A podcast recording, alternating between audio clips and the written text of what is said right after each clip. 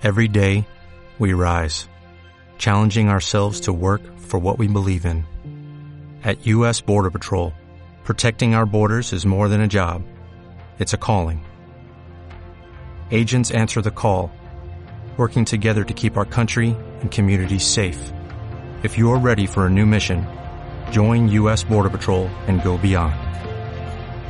Learn more at cbp.gov/careers. Metódica, programa de actualidad, análisis y debate para acercarnos al acontecer político y actual de Medellín, Antioquia, Colombia y el mundo. Saludamos de manera especial a todos los oyentes, quienes a través de Acústica, emisora web de la Universidad AFIT y de Radio Cipa Estéreo del Círculo de Periodistas y Comunicadores Sociales de Antioquia nos escuchan todos los viernes, donde les traemos información actual de lo que acontece en el ámbito político, no solo nacional y local, sino también a nivel internacional. Sean todos ustedes entonces bienvenidos a una emisión más de nuestro programa y no sin antes saludar, por supuesto, también a aquellas personas que hacen posible que este programa llegue con información eh, actual de los países de América Latina y otros países del mundo, como lo son nuestros corresponsales en Argentina, Uruguay, Brasil, México, Australia, eh, entre otros, Bolivia y entre otros países que hacen posible que esta misión realmente sea un éxito. Agradezco también a Guillermo Henao, quien siempre ha sido el coequipero y que me acompaña aquí en cabina. Guillermo, buenos días. Saludos para ti, Andrés, para toda la audiencia que nos escucha siempre aquí en la casa, en EAFIT, un lugar donde nos encanta venir a hacer radio, un ejercicio cada vez más entretenido, porque la radio no se muere, Andrés. La radio nunca se acaba. Así es, y yo creo que sigue siendo el medio de comunicación que más fuerza va cogiendo a medida que el tiempo va pasando, y más en una sociedad como nosotros. Y lo siguen escuchando muy lejos. ya la gente tiene celulares por allá en pueblos recónditos, y hasta allá llega la señal de metódica. En Colombia pasa algo muy particular, y sobre todo en este departamento de Antioquia, donde somos de una cultura de la oralidad. Entonces acá todavía lo que es escucharnos eh, es, es, muy positivo. Yo creo que la emisora AFIT acústica siempre se ha destacado por eso, pues ha sido líder en el tema de emisoras digitales y emisora web y pues qué mejor que este ejemplo. Y nosotros pues contribuyendo también desde nuestro espacio a generar opinión, a, a construir ciudadanía.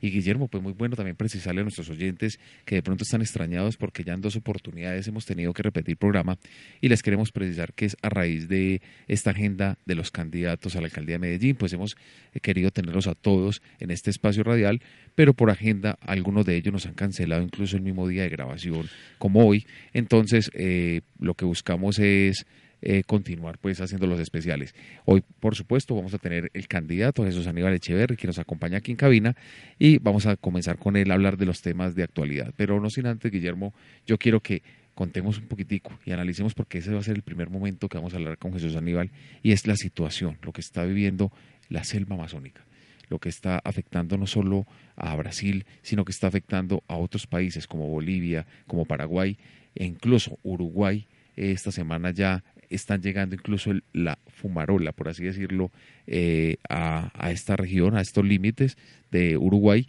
Y esto es un tema político, porque es que el medio ambiente genera también un compromiso de las naciones y de los países por proteger el medio ambiente. Y así como lo es en Europa, así como lo es en Estados Unidos, también lo tiene que ser en Latinoamérica.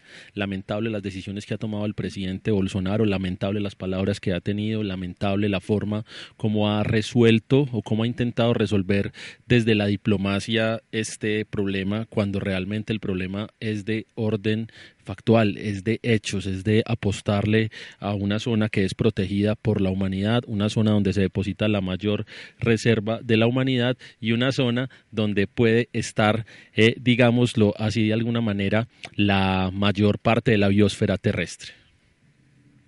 Bueno, Guillermo, y ya no, dando este preámbulo, yo creo que lo mejor es que comencemos de una vez con nuestra sección actualidad. Actualidad. Y para comenzar el día de hoy tenemos a uno de los candidatos a la alcaldía de Medellín. Resulta que nosotros nos hemos puesto como meta traer a todos los candidatos a la alcaldía, a pesar de que ha sido un tema complejo, porque algunos de ellos nos han cancelado, algunos de ellos no han podido asistir. Seguimos con este compromiso de informar y de conversar con los candidatos, conocer sus programas de gobierno y además de eso saber sus posturas frente a los problemas coyunturales de ciudad. En nuestra sección de actualidad el día de hoy ya sabemos que vamos a tratar el tema del medio ambiente. Lo enfocamos inicialmente como el tema del Amazonas, pero queremos saber qué piensan los candidatos del medio ambiente en la ciudad de Medellín, que es un tema complicado y que es un tema que además ya viene una nueva coyuntura ambiental. Y para eso tenemos al candidato por el partido de la U, el candidato Jesús Aníbal Echeverry, concejal de la ciudad de Medellín y una persona que digamos que conoce bastante este territorio. Jesús Aníbal, bienvenido a Metódica. Muy buenos días, eh, un saludo muy especial, agradecerles a ustedes pues por la invitación y, y prestos a que hablemos de ciudad, que es como el, tema que nos concentra. Así es, eh, candidato. Para nosotros, en el preámbulo del programa estamos hablando de la situación, lo que se está viviendo a nivel político en Brasil y en los países afectados por este por este problema tan grave que tenemos de medio ambiente y que no estamos protegiendo nuestras áreas naturales. ¿Cómo vemos ese comportamiento? ¿Cómo analiza usted como líder político también la actitud del presidente de Brasil? Mire, yo, yo, siempre he dicho que el tema de, del medio ambiente es un tema global, indiscutiblemente. Aquí tenemos que unir sinergias entre todos, no solamente a nivel de nuestro país, sino a nivel internacional. Y lo que está pasando en el Amazonas es gravísimo. Y tengan la absoluta seguridad que también vienen unas causas eh, muy negativas para nosotros, más aún cuando somos vecinos ahí nomás en el Amazonas y que tenemos una cantidad de especies que quisiéramos conocerlas muchos de nosotros. Es una zona virgen, es una zona que, que genera lo que queremos todos. Mm, el tema de alboreo, el tema del oxígeno, el tema de la, del agua. Entonces, eh, es muy preocupante. Yo creo que hay que tomar no solamente lo que piense el presidente de Brasil, sino lo que tiene que pensar también nuestro presidente y tenemos que pensar nosotros. Vemos que el presidente Iván Duque y el presidente de Perú eh, esta semana incluso lanzaron un plan de protección en la Amazonía. Yo creo que hay que aunar esfuerzos entre los países que realmente conservamos esta reserva natural que es el pulmón del mundo y que contribuye con el 20% del oxígeno en el planeta. Y que, es, y que hace parte de la biosfera y que va a ser parte de la reserva natural de la humanidad. O sea, pues que estamos, estamos, tenemos que cuidar una parte que es importantísima. Si, la, si esa parte se acaba, seguramente los humanos también tendremos graves problemas y graves déficits. No, totalmente. El problema es el tema de los, lo que le vamos a dar a nuestros, a nuestros niños y niñas. Y, y nadie, nadie inclusive ha considerado la magnitud del problema tan grave. Porque cuando hablamos de 20% de oxígeno, pues por Dios, estamos hablando... La quinta parte. De la quinta parte, estamos hablando de la quinta parte de la vida de nosotros los seres humanos. Jesús Aníbal, hablemos un poquito del tema medioambiental en clave de ciudad. Eh, en la ciudad de Medellín tiene siete cerros y además tiene un jardín circunvalar.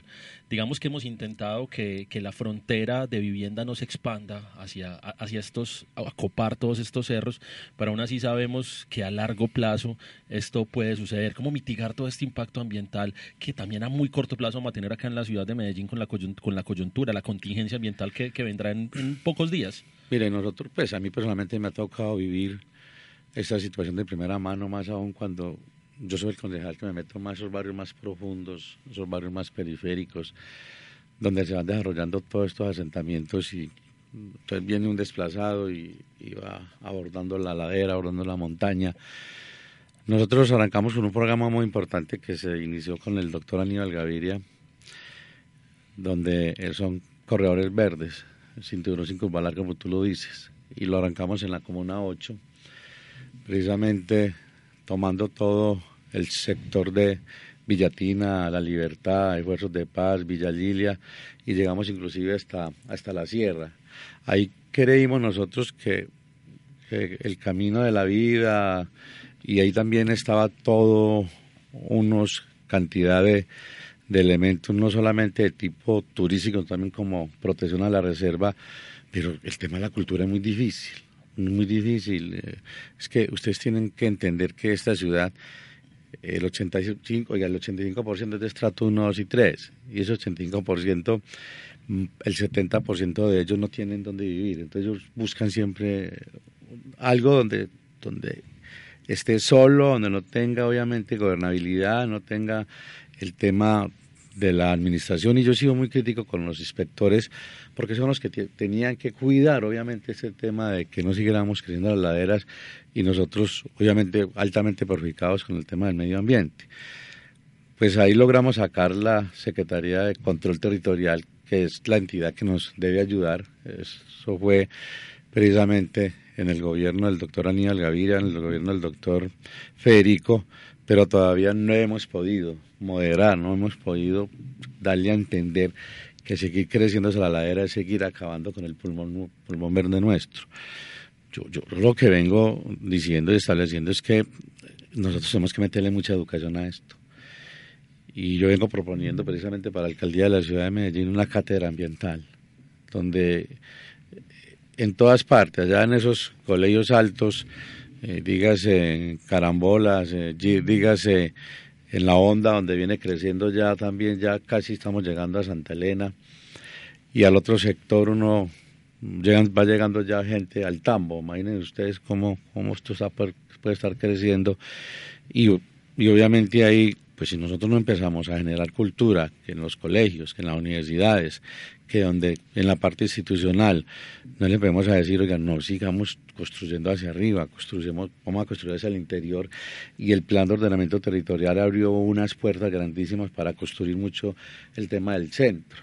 Y ahí donde tenemos nosotros que estar y precisamente hay que buscar que nuestros empresarios, que la misma institucionalidad pues empiece a unificar esto, pero el tema no es fácil, les cuento, porque tuvimos el problema del desplazamiento, que fueron más de 300.000 desplazados en esta ciudad, y todos buscaron un asentamiento. Aquí hay más de, aquí hay más de 100 asentamientos. Candidato, enfatizándonos en el tema del medio ambiente, ¿cómo va a ser o cuál es la propuesta que se trae para la recuperación del río Medellín? Yo tengo una propuesta muy importante que es el tema de volver a recuperar mi río. Es un, esto es un programa que tenía... ¿Corporación o Fundación Mi Río? No recuerdo. Eh, Metro Río. Metro Río, Metro Río. Si nosotros volvemos a recuperar Metro Río, estoy plenamente, seguro que el río lo va a recuperar. Y mire, hay un tema grave. En el gobierno de Luis Pérez quedó un proyecto de remoción de carga contaminante del río Medellín. Y el doctor Fajardo lo quitó. Inclusive una pérdida ahí de, de, de, plata. ¿Un detrimento?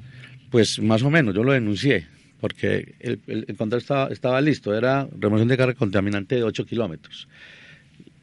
Y, y, no se hizo nada. Y esta es la hora que no hemos hecho un trabajo de esos que son tan importantes, porque remover esta carga contaminante, pues eso, oxigenar obviamente el río, es un río que inclusive lo podemos volver hasta deportivo, navegable, algo turístico.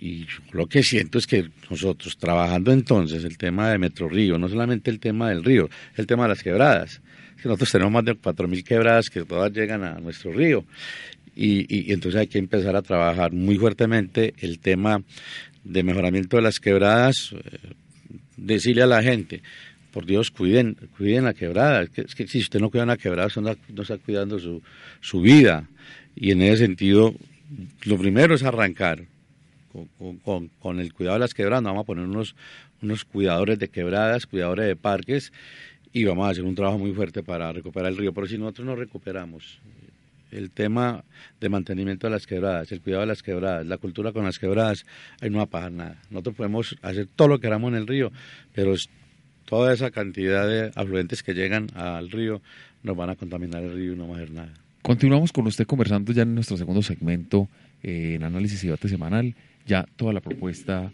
eh, política que trae usted en diferentes temas. Entonces, ya de Medellín, nos vamos de una vez con nuestra corresponsal Yarin Pérez Venezuela con sus datos e información actual de lo que sucede en este país hermano. Muy buenos días amigos de Metódica, les habla Yarin Pérez y a continuación las noticias más resaltantes de Venezuela.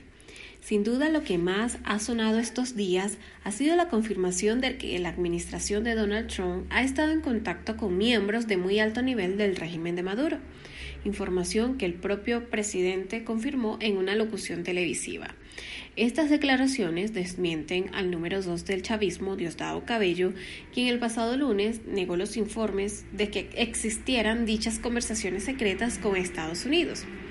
En ese contexto, el asesor de seguridad de la Casa Blanca, John Bolton, a través de un mensaje en su cuenta Twitter, escribió para poner fin al robo de recursos del pueblo venezolano, Maduro debe irse, lo cual aumenta la presión en las filas internas del chavismo.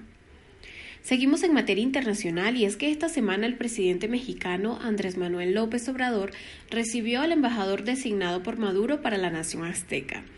Por su parte, el líder opositor y jefe del Congreso, Juan Guaidó, rechazó la decisión de López Obrador de aprobar el nombramiento del embajador venezolano Francisco Arias Cárdenas y dijo a la prensa que esa designación no está aprobada por el Parlamento que él preside y por lo tanto es absolutamente irregular y es que de acuerdo con las leyes venezolanas, las postulaciones de embajadores deben ser autorizadas por la Asamblea Nacional. México es uno de los países que ha permanecido en una actitud neutral y ha reclamado el diálogo para solucionar la crisis política en Venezuela. Arias Cárdenas, por su parte, es un militar retirado de la Fuerza Armada Nacional, antiguo compañero del fallecido expresidente Hugo Chávez, ex candidato presidencial y exgobernador del estado occidental del Zulia.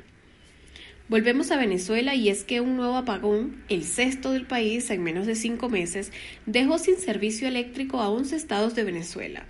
Al respecto, la estatal Corporación Eléctrica Nacional, Corpoelet, que solo se refirió vía Twitter a la falla registrada en Caracas y el estado Miranda, informó que esta se debió a una una avería en el servicio y que su personal estaba trabajando para recuperarlo y a un año del plan de recuperación económica del régimen de Nicolás Maduro, el salario mensual de Venezuela alcanzó su punto más bajo en la historia del país, colocándose esta semana en 2,76 dólares, de acuerdo a la tasa oficial fijada por el Banco Central de Venezuela de 14.483 bolívar por dólar, lo que da un índice acumulado para este año de 1.579,2% de inflación. Estas fueron las noticias más importantes de mi país. Los dejo en sintonía de Metódica. Participa de nuestros foros semanales ingresando a www.metódica.com.co y síguenos en nuestras redes sociales, Twitter, arroba 1 Metódica, Facebook, Metódica Especialistas Comunicación Política, Instagram, Metódica 3849. Análisis y debate semanal. Continuamos aquí en acústica con el candidato Jesús Aníbal Echeverry, candidato a la alcaldía de Medellín por el partido de la U, y vamos a hablar ya de ese tema central, o de los temas centrales que, que lo llevarán a usted a asumir este cargo eh, en la ciudad de Medellín tan importante, en caso de que sea electo, obviamente, como el mandatario de los, de los medellinenses. Perdón. Eh, vamos, sigamos hablando del tema de medio ambiente, pero unámoslo con el tema de la movilidad en Medellín. ¿Qué va a pasar? ¿Cuál es la propuesta que usted trae eh, conociendo eh, para las personas que no viven en Medellín que nos escuchan a través de los micrófonos de acústica y de radio Cipastéreo? Pues es contarles que la ciudad ha venido en un constante crecimiento y que cada día más se viene complicando la movilidad en nuestra ciudad. ¿Cuál es la propuesta que usted trae entonces para mejorar el, el, nivel de desplazamiento de un lugar a otro en la ciudad de Medellín y por supuesto mirar todo este sistema de transporte masivo, si continúa, si no continúa, si lo mejoramos o no lo mejoramos. Mira, aquí hay un problema muy grave. Si nosotros hacemos un análisis del año 2005 al año 2019, el aumento de motos el aumento de carros es una cosa pues que se sale pues de los, de los topes de acuerdo a lo que nosotros tenemos como vías. Nosotros hoy tenemos casi alrededor de 900 mil motos. En el año 2005 no alcanzamos a tener 150 mil motos. Hoy nosotros, en el año 2005 teníamos alrededor de 200 mil carros. Está alrededor de los 700 mil carros. Entonces, pues, usted, los, los, los, los candidatos me van a decir, vamos a construir más vías. Pero ¿de qué sirve construir más vías si van a llegar más carros? Es lo primero. Entonces, ¿qué, qué es lo que nosotros tenemos que hacer? Generar una cultura Primero, de buscar que no saquemos el carro particular todos los días, indiscutiblemente. Que busquemos cómo salimos y en las mismas organizaciones pues tengamos un carro compartido. Pues mi, vecino va a salir para EAFI por decir y yo estoy cerca, pues venga, juntémonos. Yo creo que aquí tiene que haber una corresponsabilidad muy grande, y se lo digo porque yo soy educador, yo soy filósofo, epistemólogo y, profesor de, investigación en la universidad. Y eso tiene que ver por ahí. Lo otro, hoy, el hoy cómo lo solucionamos. Aquí tiene que haber un carril exclusivo. carril exclusivo para el tema del transporte público. Hablo de buses y hablo de taxis. Y hay que ordenar y organizar muy bien el tema de las motos. El tema grave es el, también el de las motos, cómo le generamos muchachos cultura. No solamente generan los trancones, porque usted va por la vía y encuentra ya un accidente. Con ese accidente el taco ya está listo.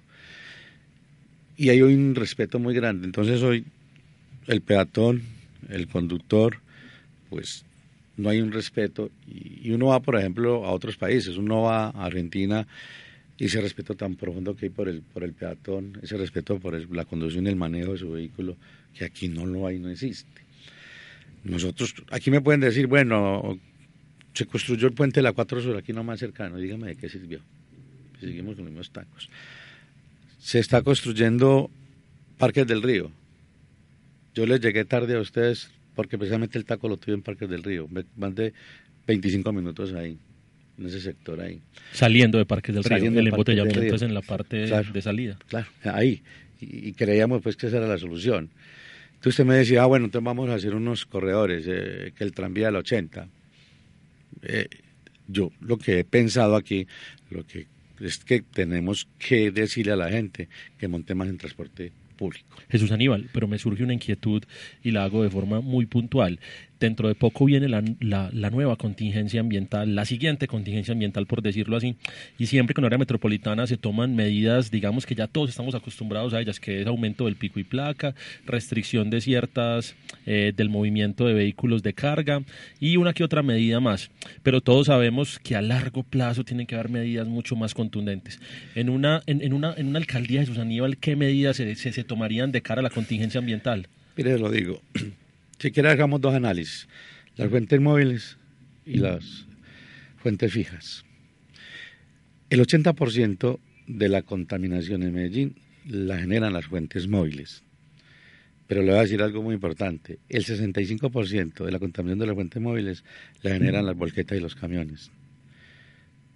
Y usted me dice, ¿y, por qué, y, qué pasa ahí? Le digo, porque hay un programa que se llama el Fondo de Chatarrización que viene manejado por el gobierno nacional. Si nosotros logramos, y yo dicho, si a mí me corresponde, pues yo voy a ser alcalde de esta ciudad, pues yo tendré que irme para Bogotá a hacer un debate, decirle, bueno, entonces ese fondo de chatarrización, ¿cuándo lo vamos a hacer efectivo? Para que estas volquetas y, estas, y estos camiones salgan y podamos nosotros, podamos nosotros eh, de esa manera contundente, porque estamos hablando del 65%, pues mejorar el aire, indiscutiblemente. Y con el tema de las fuentes, con el tema de las fuentes fijas, ser muy fuertes, muy duros. Pues tenemos que aplicar la norma y la ley. Aquí hay unas hay unas fábricas que contaminan. Ustedes muchas veces ven el río de color azul, de color rojo, y, no pasa nada. Entonces nosotros tenemos que decirle a la área metropolitana que es obviamente eh, la, la que tiene que ver con todo esto. Hombre, venga, pues movámonos, porque también pueden ponerme controles y todo lo que quiera decir, pero el tema es por ahí, pues hay que sembrar más árboles, montar más en bicicleta, más vehículos obviamente eléctricos, ya tenemos 64, que compremos más vehículos eléctricos, pues claro, tenemos que hacerlo, pero yo creo que hay un tema que si lo podemos mejorar que y que el gobierno nacional nos pueda ayudar, tenga la absoluta seguridad que el tema del aire mejoraría muchísimo. Candidato, usted enfatiza mucho el tema de la educación. Sí, señor. Y yo creo que ya es el preámbulo para que vamos entrando entonces también a esa propuesta educativa que usted trae para la ciudad de Medellín. ¿Continúa o en comienzo? ¿No continúa o en comienzo? ¿Qué va a pasar con las universidades y con las instituciones que ofrecen educación superior a los jóvenes de estratos más bajos en la ciudad de Medellín y que son de, de, eh, de propiedad, por así decirlo, de la alcaldía? Eh, ¿Cuál es su propuesta entonces frente a ello? No, mira, aquí hay un problema muy grave. La pobreza extrema de esta ciudad es, muy alta. Las posibilidades de estos jóvenes, y más que me tocas el tema de las pocas oportunidades. Mire, hay un tema tan grave que es bueno analizarlo y yo lo dejo aquí planteado, es que hay más de 120 mil jóvenes entre 19 y 29 años, que los llamamos los niños, ni trabajan ni estudian. Usted se puede imaginar eso. Eso es una cosa gravísima. Entonces, si ustedes me dicen a mí buen comienzo, tendrá que continuar, mejor aún, de lo que lo tenemos ahora, el buen comienzo, indiscutiblemente. Y nosotros, con nuestras universidades que tenemos, ITM, Colegio Mayor, Pascual Bravo, inclusive otras que pueden ayudarnos, vamos a generar técnicas y tecnologías allá en esos barrios. A esos, muchachos hay que llevarles oportunidades. Tenemos infraestructura, colegios que los cierran todos los días a las 6 de la noche y los muchachos consumiendo droga ahí en la esquina. ¿Por qué nosotros no podemos entonces generar unos programas directamente en el barrio, hacerlo en la noche, muy temprano en la mañana, hacerlo los sábados, los domingos, los festivos y utilizar esa infraestructura? Y además, tenemos una cantidad de jóvenes que son profesionales que han tenido la capacidad y la lucha para ser profesionales y no tienen una oportunidad. Esos mismos jóvenes serían los profesores de estos muchachos, conociendo su cultura, su pensamiento, nos ayudarían a sacarlos allá que no vean el tema de la violencia. Entonces, yo sí me lo voy a jugar muy duro con el tema de la educación, pero a 100%. Además, yo soy educador, lo vivo, lo, y, además lo, he sentido allá. Los muchachos se le dicen a uno, dame una oportunidad, yo quiero estudiar una técnica, yo quiero estudiar una tecnología. Hombre, Me dicen, alcalde, ayúdenos. Jesús Aníbal, hablas puntualmente de la educación y la ciudad, digamos, que en estos últimos años ha tenido unos, unos programas interesantes con todo lo que ha sido fondos de becas intervención en estas, entidades, en estas instituciones para poder albergar cada vez más estudiantes. La solución es más becas, la solución es más infraestructura. ¿Cuál es la solución puntual para un problema que atraviesa la ciudad y es el mismo que hemos hablado de hace 20, 30 años? Salen una cantidad de estudiantes, pero solamente algunos tienen posibilidad de acceder a la educación superior. Mire, hoy por, por el tema del fondo EPM, que además yo fui el creador del fondo EPM en el año 2004, eh, tenemos 34 mil estudiantes aproximadamente. Y estoy hablando de 2006 a, la fecha. Mire que eso es muy poco, ¿cierto? sigo. Entonces, nosotros lo que tenemos que empezar, primero a dar la oportunidad a estos muchachos para que cambien el chip, no el de el dinero fácil, sino que tiene que ser a través de su preparación, a través de su conocimiento y a través de su formación. Es lo primero que tenemos que hacer. Segundo, tenemos que empezar a adelantar unas posibilidades de empleo. Y yo lo voy a colocar dos. Esa ciudad en empleo, donde, donde genera mayor empleo, es turismo. El 30% del empleo de esa ciudad lo genera el turismo. Sí, claro. Nosotros vamos a reconvertir la subsecretaría de turismo en secretaría de turismo y vamos a armar unos corredores turísticos. un corredor turístico espectacular. Mire el Cerro Volador, cómo lo tenemos, que sería una cosa tremendísima como el corredor turístico. Mire el barrio Prado, que es barrio patrimonio cultural. ¿Usted se acuerda que es patrimonio cultural y que allá llegaron todos los los grandes políticos, los grandes pensadores a vivir y miren en qué estado está. Las grandes familias antioqueñas pasaron todas por el barrio Prado Centro. Todo el mundo pasaron ahí. ¿Qué turista no quisiera llegar allá? Una ciudad como, como Medellín no tiene el Museo del Deporte. Usted llega a cualquier ciudad del mundo y está el Museo del Deporte. ¿Y nosotros qué tenemos que hacer? Mejorar el Estadio Atanasio Girardot, organizar un museo y, y, ahí podíamos nosotros llevar inclusive semanalmente 5.000 niños a que conozcan el estadio, conozcan esa hermosura que tenemos nosotros la Villa Suramericana, donde están todos los complejos deportivos. Ustedes se pueden imaginar, eso es una cosa espectacular. Y yo voy a poner un ejemplo porque es por ahí. Yo estuve, usted conoce las escaleras eléctricas, ¿se han ido? Claro que sí, en la Comuna 13. Comuna 13. Y entonces yo la semana pasada me fui porque estaba en la Semana de la Cultura y me quedé sorprendido. Me dicen que van, oiga, mensualmente van 43 mil personas allá a visitar allá las escaleras eléctricas, a mirar el tema de grafitis, a mirar cómo está la ciudad, como una cosa que es, no, valió, no vale, le cuento así, vale 20 millones de pesos lo que se hizo allá. Pues sacando pues la escalera eléctrica y todo. Si nosotros hemos corredor, por ejemplo, el Cristo de Salvador, que queda aquí en El Salvador. Usted va a Brasil y, a Río de Janeiro y lo primero que le dicen, vaya Corcovado, si no va a perder el año, a lo suben a uno. Entonces nosotros, ¿por qué no le decimos aquí a los turistas, vayan al Cristo Salvador? Entonces, si nosotros manejamos una cantidad de corredores turísticos, eso sería una cosa espectacular, generaremos empleo. Y lo otro, nosotros perdimos el año en el tema de construcción. Esta administración, yo quiero mucho a Federico, lo aprecio, es un gran alcalde, no construyó una sola vivienda. Entonces, sabiendo que la vivienda es un clúster muy importante en el tema de la economía, el tema del empleo, por Dios, ¿cómo no? Ellos quedaron de construir 15 mil viviendas y no construyeron ninguna. Que eso es lo que genera. Nosotros vamos a, buscar con el gobierno nacional, porque ellos tienen su plan de desarrollo nacional es que la construcción de 53 mil viviendas en Medellín. Yo le digo, pues si tiene 53 mil, venga yo pongo 15 mil entonces y vamos a construir viviendas donde tiene que construir y de esa manera también vamos a evitar que sigan construyendo hacia arriba y acabar con las, con las laderas. Ahí también tenemos como el empleo. Y vamos también de igual manera el tema textil. Usted que el 60% del empleo en Medellín lo generaba el, el, clúster y la industria textil. Nosotros vamos entonces a conformar el Distrito Especial Textil Industrial en la ciudad de Medellín, donde tenemos que volver a recuperar que esas señoras, madres, cabezas de familia, que es el 36%, el 36% de las mujeres en Medellín son mujeres, madres, cabezas de familia. Articular la educación, articular el trabajo, porque educar a los jóvenes para que tengan un mejor futuro, para que puedan proyectarse y desarrollarse como seres humanos íntegros, pues también requiere que la ciudad les ofrezca oportunidades laborales. Usted acaba de dar un abrebocas frente a cuál sería la generación de empleo, pero cómo articularlo con esa realidad de Medellín a hoy, que es, una, que es la sede del Centro para la Cuarta Revolución Industrial y que ahora el tema de innovación está siendo de interés no solo para Medellín, sino para el mundo entero. lo primero, esos jóvenes hay que prepararlos.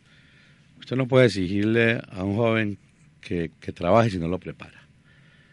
Entonces, nosotros tenemos una cantidad de jóvenes que, que no están preparados para ir al emprendimiento, para ir precisamente a, establecer cuando le generen ofertas. Si usted el joven no lo tiene preparado el tema del bilingüismo, que eso es gravísimo. Entonces usted llega y me dice, bueno, y me, menciona un tema que, está de moda. Economía naranja versus la cuarta, la cuarta revolución. Pero la cuarta revolución tiene tres elementos. El primer elemento es la tecnología. Yo le pregunto a ustedes, en esos colegios allá, en esos barrios de estrato 1, 2 y 3, si tenemos la tecnología actualizada, porque no van y miran qué computadores tenemos, porque no van y miran qué tipo de banda tenemos, porque no miran cómo está el internet, para que ustedes vean la pobreza que existe. Entonces, si no hay tecnología, ¿Qué van a hablar de cuarta revolución, por Dios? Y la misma cuarta revolución, me dice, y tienen que verse procesos, tiene que verse a través de procesos. Pero los procesos tienen que verse primero con qué? Con el conocimiento y la educación, ¿cierto? Con la tecnología que está pertinente y adecuada. Y el tercer elemento de la cuarta revolución son las personas. Entonces, si las personas no están preparadas, no tienen el conocimiento, ¿hacia dónde vamos a arrancar? Yo felicito la Universidad Bolivariana, de AFI y otras universidades que están obviamente al tanto de la tecnología y armonizados con el mundo. Pero usted vaya a esos colegios que encuentra, esas salas de cómputos que encuentra, computadores ya obsoletos, malos. Entonces nosotros tenemos que arrancar primero con una muy buena tecnología, jugando lo duro ahí, arrancar con el bilingüismo y ahí podemos arrancar con el emprendimiento y la formación, pero usted no puede pedirle, usted no puede pedirle aguacates a un palo de naranja. Desde ya abrimos nuestro foro para que todas las personas participen en www.metódica.com.co hablando de estos temas tan interesantes que trae hoy el candidato y concejal Jesús Aníbal Echeverry. Y la pregunta del día es, ¿está preparada la ciudad para la cuarta revolución industrial? Porque acá el candidato habló de tres elementos y los puso en contexto y entonces le abrimos esa misma pregunta a todos nuestros oyentes. ¿Está preparada la ciudad para la cuarta revolución industrial? Estamos en Metódica, programa de la emisora acústica de AFID, conversando con Jesús Aníbal Echeverry. Jesús Aníbal, hagamos un cambio acá pequeñito de tema y saltemos a, a la seguridad, la seguridad de la ciudad de Medellín. Y lo pongo en un contexto complicado. Usted me dirá, me va a poner contra la espada y la pared, pero la semana pasada falleció Bill Clinton, falleció Bill Clinton en una estación de policía de la Candelaria de la ciudad, un joven de Acandí, Chocó, que, que, muere por muere apuñaleado y se dice que el móvil del asesinato fue, fue un pan. Lo pongo como ejemplo porque están muriendo los jóvenes. Vamos a tener una ciudad con más de 400 muertos, una ciudad con problemáticas. hay, más, de 500 muertos ya en estos momentos. Una problemática muy grave. Este año. Y, usted me acaba de decir, apreciamos mucho a Federico, pero la problemática de seguridad sigue en boga. ¿Qué propone Jesús Aníbal? Mire, yo, yo tengo que marcar el tema de la seguridad en dos, elementos, en dos posiciones. Y la primera es que si nosotros no nos damos la, la pelea, si nosotros no luchamos con el tema de oportunidades para estos jóvenes, los enfrentamientos seguirán, indiscutiblemente. Porque Bill Clinton, el joven de Acandichuco, apenas tenía 21 años. Imagínese usted. Si este joven hubiera tenido una oportunidad, no hubiera asistido a la pelea por ese pan. Mire, yo esta semana estuve en la Comuna 8, en el barrio La Torre. ¿Usted lo conoce? Claro que sí. Que ahí está. Y yo he hecho un trabajo muy importante allá porque le llevamos agua potable a más de 10.000 familias, La Torre, el Pacífico. Y hay una señora en una silla de ruedas, tirada. Y la hija con dificultades mentales. Y la otra hija con tres hijos. Y uno miraba el rancho, caía agua. La señora en una silla de ruedas. Y entonces la, la, de las dos hijas, la que podía ayudarle con los tres hijos. Entonces, ¿quién cubre los tres hijos? Para que cuide la señora. Y la salida de esa casa de, la señora es un barranco. La señora tenía que sacar cargada, o sea, ni siquiera una rampa ahí. Bueno, nosotros muy rápidamente acudimos y dijimos, no, esto no puede suceder en esta ciudad. Por Dios, si es la ciudad más innovadora y más educada, pues cómo esta señora está sufriendo lo que está sufriendo. Pero nosotros corrimos a buscar amigos y nos regalaron la silla de ruedas, conseguimos y le regalamos la rampla, conseguimos y organizamos rápidamente en dos días la casita. Bueno, ahí quedamos, listo, hicimos una acción, pero ¿cuántas de esas personas están ahí? Y por eso es que, y yo por qué le traigo este caso a usted, porque muchos jóvenes como el que usted mencionó ahora, a Bill Clinton, fue asesinado, existen en esta ciudad. Y por eso nosotros, mire, yo le digo a los empresarios y le digo a los, a los políticos, le digo a los pensadores, y he hablado con grandes pensadores, si nosotros no ponemos los ojos allá, el tema de la seguridad no va a mejorar. Siempre va a haber eh, el conflicto, va a haber, es el problema de la supervivencia. Entonces, yo ahí estoy trabajando ese primer tema de la seguridad, que es el tema de las oportunidades, de poner los ojos allá. Y me dicen, bueno, su alcaldía, ¿usted qué va a hacer? Y yo voy a ir a caminarme las comunas, voy a ir a mirar los problemas, me voy a meter a la casa de esta gente. Lo voy a hacer con los secretarios, lo voy a hacer con los programas. Yo estoy plenamente seguro que nosotros vamos allá y empezamos a atacar todo, cada uno de estos problemas. Las cosas van a cambiar, no definitivamente, pero lo tenemos que hacer. Y usted me pueden decir, ¿y las grandes obras qué? Entonces ¿para qué las alianzas público-privadas? No es para hacer las grandes obras. Y la plática que tenemos aquí a través de excedentes de PM, de los impuestos, de las regalías, pongámosla ya que vale la pena, vale la pena. Yo le he dicho a los que tenemos la posibilidad de tener un sueldo, un, para vivir bien, un carro, ir allá, qué bueno uno que la gente conociera esos sitios para, para solucionar. Y el tema de la seguridad, miren, en, en tiempos anteriores eh, en varios sectores de la ciudad de Medellín existían bases militares. Y, ahí hubo bases militares en Carambolas, y hubo bases militares en la Comuna 13, en Villa Jazmín, y hubo base militar en, la parte alta de San Cristóbal, en la Loma. Y hubo una cantidad de bases militares, y cuando yo hablo de eso, no es militarizar.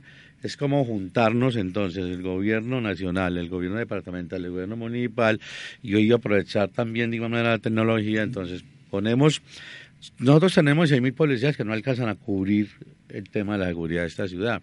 Digámosle pues al presidente Duque, venga hermano, ayúdenos, pónganos 3.000 soldados y venga, organicemos unas bases militares en las zonas de arriba que son manejadas por estos grupos delincuenciales organizados y montamos unos drones que van rotando y obviamente van tomando fotografías muy ahí al momento a ver quién mata a este, quién es el que está obviamente aplicando y vendiendo la pipeta de gas a tal precio, la arepa de color amarillo la vende porque ellos definen todo el tema. Y mire, le cuento un tema de la seguridad, que eso sí se lo va a meter muy duro, el tema del centro de la ciudad de Medellín. El icono de nuestra ciudad, el centro. Todas las ciudades, lo más hermoso, lo más lindo, son el centro de la ciudad de Medellín. Y que a mí que me, a mí que me digan que en el centro de la ciudad de Medellín, mensualmente, los grupos organizados que son las convivir tiene una renta de 4 mil millones de pesos y que por el tema del microtráfico tiene una renta de 20 mil millones de pesos y que al, que centro de la ciudad de Medellín le entran 8 toneladas de marihuana.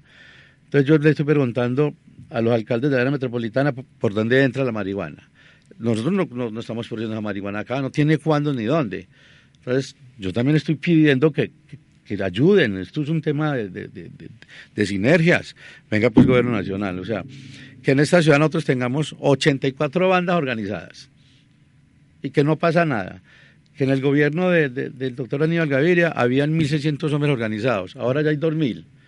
Entonces, si nosotros no generamos esas oportunidades, pues por Dios, o sea, aquí vamos a atacar y yo pues voy a buscar en el centro de la ciudad de Medellín de montar dos grupos organizados de inteligencia, uno para atacar obviamente el tema de, la renta por, el microtráfico, atacarlo muy fuertemente ahí y, y, y, otro grupo organizado por el tema de, de, las vacunas y todo lo demás. Pero si nosotros no le ponemos la mano al centro de la ciudad de Medellín y a las partes altas de esta ciudad, muchachos, yo les digo la verdad, y, los que nos escuchan, yo no sé qué será de Medellín en el 2030. Vamos entonces a incrementar la fuerza pública o también vamos a generar programas o se van a generar programas eh, sociales para contribuir en la disminución de la violencia intrafamiliar, del maltrato infantil, del maltrato hacia la mujer, del feminicidio y todos esos problemas que atacan a la ciudad. Yo dije que, que el tema de la seguridad tenía dos ejes, ¿cierto? El primero el tema de las oportunidades, ¿cierto? El tema de las oportunidades, entrar a las familias, el tema de la educación, el tema del emprendimiento, nosotros vamos a conformar la Casa de la Mujer, para lo que usted me dice el tema de la violencia entre familiar, alertas tempranas con el tema de los niños, el tema de recuperar los parques para que no sean los parques, los parques para fumar marihuana, los parques para vos recrearse, para que los niños salgan. Entonces aquí hay una cantidad de elementos que pega el uno con lo otro. Porque a mí también pregunta, entonces usted da oportunidades y, y que los bandidos sigan haciendo la suya. No, señor, eso estoy hablando y estoy tomando dos cosas para atacar. En los barrios periféricos, montar bases militares con drones. Y en el centro de la ciudad de Medellín, montar grupos de inteligencia para atacar la extorsión y atacar el microtráfico. Hemos hablado de varios grupos poblacionales. Ya hablamos de niñez, ya hablamos de la infancia, hablamos de los adolescentes, hablamos de las familias. Pero en agosto conmemoramos el Día del Adulto Mayor. ¿Qué programas, qué proyectos sociales eh, liderará usted o, o qué propuesta tiene usted para el adulto mayor de Medellín? Mira, yo me siento el papá de los adultos mayores. Yo soy el único concejal que hoy tengo cinco proyectos de acuerdo para el adulto mayor. El Día de Sol. Es un programa que tenemos los adultos mayores pagado por el municipio de Medellín, que nos vale dos mil millones de pesos. Cana del Aire. Es un programa donde los tenemos un grupo de profesores a través del INDER que van a los grupos de adulto mayor y les dan la recreación, el tema del deporte, el ejercicio, la lúdica y todo lo demás. Tenemos el del uniforme. Los adultos mayores reciben un uniforme, una sudadera, su camiseta, la cachucha, para que es comprado y referenciado por el, por el municipio de Medellín.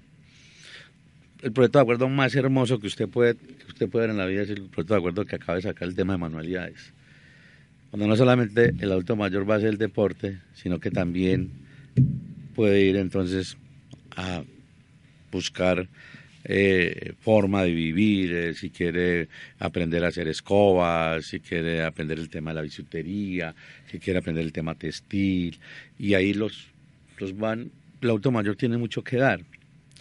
Tenemos un programa que se llama prótesis dental, los adultos mayores a la edad de los 60 años no tienen dientecitos, no pueden comer carne porque no tienen que morderla. Entonces ahí nosotros podemos organizarle las famosas prótesis que les ayuda precisamente a estos adultos mayores. Todo el sistema de, de, silla de ruedas, de caminadores, de bastones, es un trabajo que son ayudas didácticas para que el adulto mayor pueda servirse. Lo tenemos también nosotros. Tenemos el tema de subsidios para adultos mayores de pobreza extrema, entonces ahí se le da un subsidio de entre 140 mil y 150 mil pesos al adulto mayor, que es un servicio muy grande. Nosotros, ¿qué vamos a hacer con el adulto mayor? Tiene un problema el tema de la salud. Nosotros vamos a montar que exista la salud en casa, tipo EMI. Entonces vamos a comprar unas unidades móviles para que, pues en primera instancia, los adultos mayores puedan tener la, la intervención de las urgencias en casa entonces vamos a tener unas 50 unidades móviles, cada comuna van a estar las unidades móviles, van a haber dos médicos, dos enfermeras, va a haber una psicóloga y una persona que aplique el tema de inyectología. Entonces un adulto mayor o, un niño, alguna cosa necesita de algo, de una urgencia muy rápidamente, una, fiebre alta, un dolor eh, tipo coronario, un, cólico, los médicos van a estar ahí. Y si se requiere urgentemente hospitalización, lo pueden hacer en casa.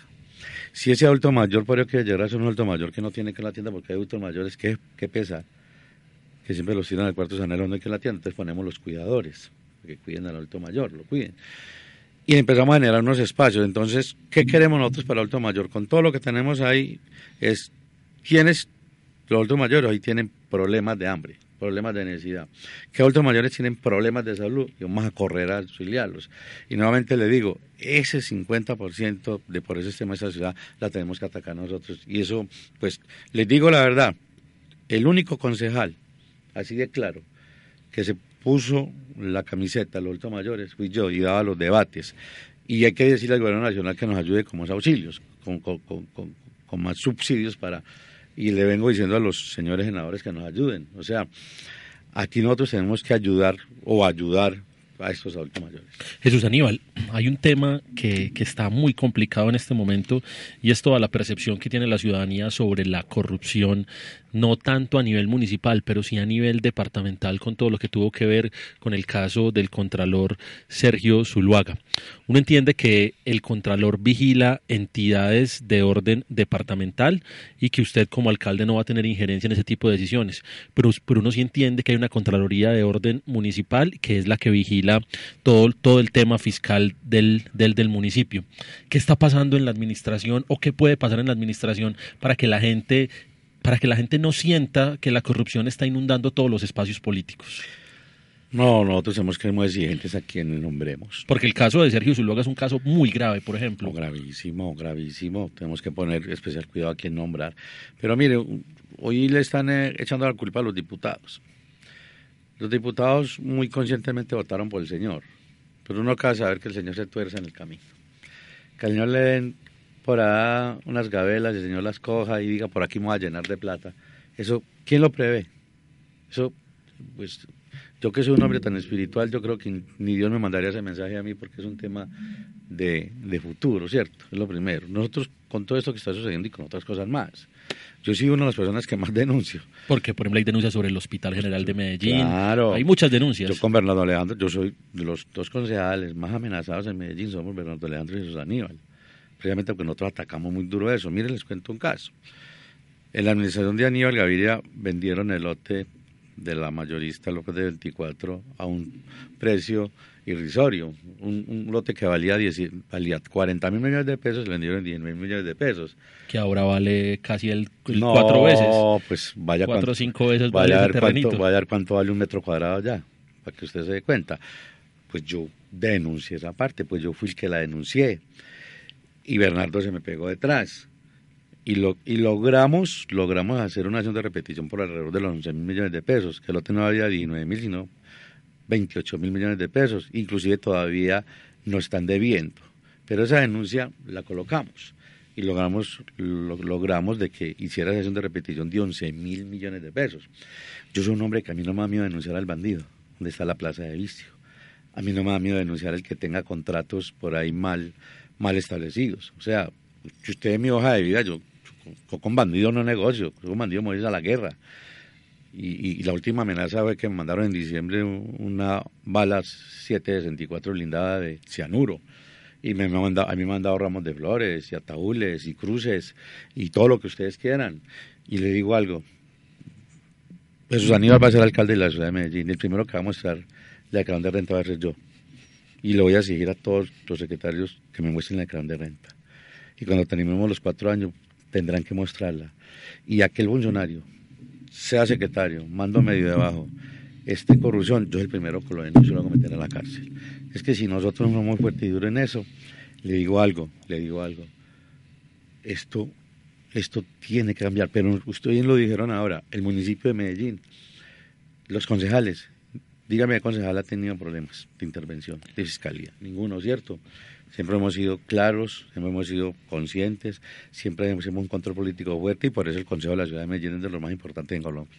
Es preocupante que el preámbulo para hablar del tema a continuar para que es la salud sea la corrupción. Pero infortunadamente en un país como Colombia, en una ciudad como Medellín, pues la salud no ha sido ajena a casos de corrupción. ¿Cuál es la propuesta suya? Entonces, en este, para que entremos ya en los últimos segmentos ya de nuestro programa, el tema de la salud, la propuesta para la ciudad de Medellín y para los ciudadanos. Y teniendo en cuenta Sabía Salud, que, que, es el articulador de todo el tema de la salud en la ciudad. De eso le iba a trabajar. Pues aquí hay que tener dos cosas.